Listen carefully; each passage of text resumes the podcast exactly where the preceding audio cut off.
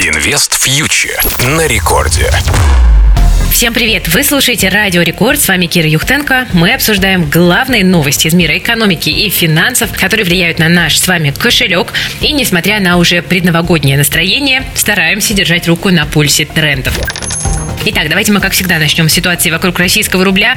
Он у нас завершает неделю на уровне чуть ниже 92 за доллар. Российская валюта продолжает торговаться вот в диапазоне 90-92, и пока причин, чтобы из этого диапазона выйти, нет. Тем более, что первый зампред правительства Андрей Белоусов сообщил, что доллар по 90 комфортен как для экспортеров, так и для граждан России. Так что, по всей видимости, курс будут держать около этой отметки, ну, по крайней мере, до весны.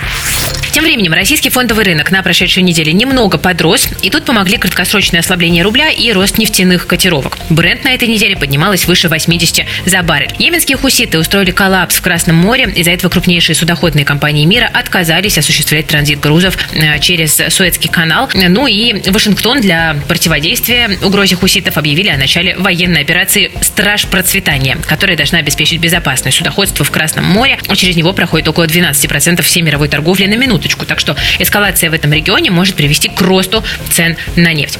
Но не только нефть привела к росту цен на российском фондовом рынке на этой неделе, потому что инвесторы наши в январе должны получить чуть более 1 триллиона рублей дивидендов, в основном от нефтяных компаний. Обратно в рынок должно прийти около 100 миллиардов рублей по, прогнозам БКС.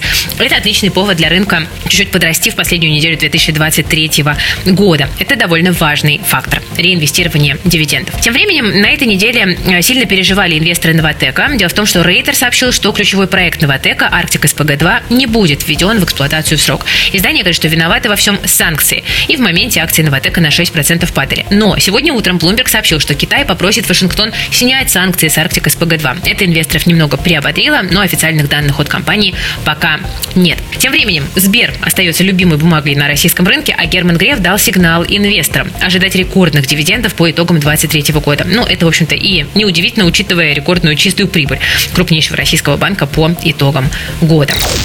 Продолжаем наблюдать за ситуацией и держать пальчики за российский фондовый рынок. Ну а у меня на этом все. Вы слушали Радио Рекорд. С вами была Кира Юхтенко. Берегите себя, своих близких, свои деньги. Всем пока.